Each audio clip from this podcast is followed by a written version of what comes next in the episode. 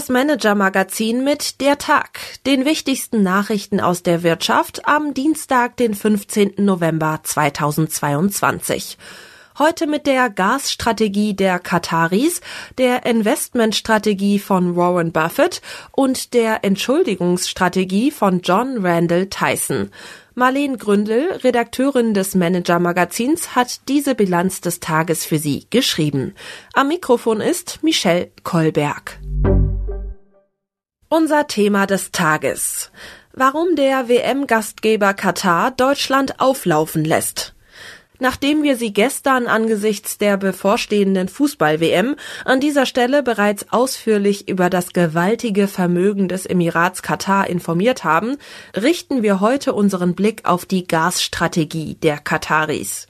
Schließlich gehört das kleine Land mit seinen 2,7 Millionen Einwohnern nach den USA, Russland, China und Iran zu den fünf größten Erdgasproduzenten der Welt.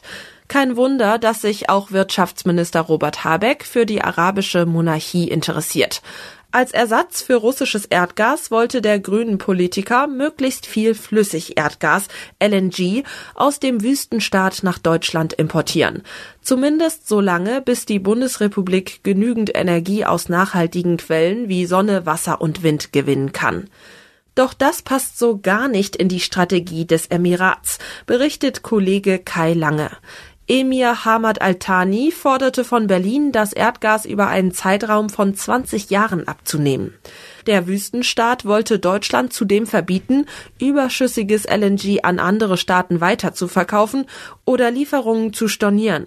Habeck ließ den Deal daraufhin platzen. Warum die Kataris ihre Gaskunden über Jahrzehnte binden wollen, welches andere europäische Land auf die Bedingungen des Wüstenstaats einging und warum Katars Energieminister Saad Al-Kabi der Europäischen Union droht, erfahren Sie auf manager-magazin.de. Die Wirtschaftsnews des Tages. Buffett investiert in TSMC. Die US-Investmentgesellschaft Berkshire Hathaway des Milliardärs Warren Buffett hat für mehr als 4,1 Milliarden US-Dollar Aktien des weltgrößten Chip-Auftragsfertigers TSMC gekauft. Nachdem Buffett dem Tech-Sektor lange Zeit äußerst kritisch gegenübergestanden hatte, findet er nun offenbar Gefallen daran.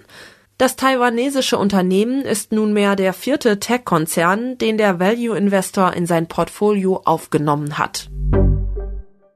Bird schockt die Investoren. Der E-Scooter-Verleiher hat zwei Jahre lang seine Umsätze zu hoch ausgewiesen. Bird sind die Phantomeinnahmen offenbar erst jetzt bei der Prüfung der Jahresbilanzen 2021 und 2022 aufgefallen. Damit spitzt sich die Krise für das in den USA ansässige Unternehmen nach sinkenden Erlösen und Entlassungen im Sommer zu. Aus Deutschland hat sich Bird bereits zurückgezogen. Der Aktie droht die Verbannung von der US-Börse. Die Personalie des Tages. BlackRock-Ökonomin wechselt ins Wirtschaftsministerium. Die Makroökonomin Elga Bartsch soll künftig die Grundsatzabteilung im Bundeswirtschaftsministerium leiten. Das verlautete am Dienstag aus Ministeriumskreisen in Berlin. Dort soll sie Robert Habeck beim Kampf gegen die Energie- und Wirtschaftskrise unterstützen. Zuvor hatte Bartsch die Volkswirtschafts- und Kapitalmarktforschung beim weltgrößten Vermögensverwalter BlackRock geführt. Was uns sonst noch beschäftigt hat. Der Skandal bei Tyson Foods. Erst seit wenigen Wochen ist John Randall Tyson Finanzchef bei Tyson Foods und sorgt schon für einen handfesten Skandal bei dem US-Fleischkonzern. Der Urenkel des Firmengründers wurde Anfang November volltrunken in einem Bett aufgefunden, in dem er nichts zu suchen hatte. Nun muss er sich gegen Vorwürfe der öffentlichen Trunkenheit sowie des Hausfriedensbruchs verteidigen. Tyson Jr. entschuldigte sich zwar bei Mitarbeitern und Investoren, die Zweifel an seiner Qualifikation für den Posten des CFOs wachsen aber. Unsere Empfehlung für den Abend. Neid und Missgunst in Unternehmen. Der Softwarekonzern Microsoft ist ein trauriges Beispiel dafür, wie Unternehmen unter Zynismus leiden.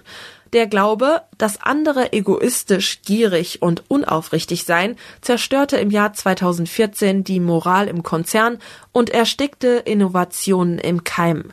Microsoft CEO Satya Nadella konnte das Ruder glücklicherweise herumreißen, doch viele andere Unternehmen kämpfen heute mit ähnlichen Herausforderungen.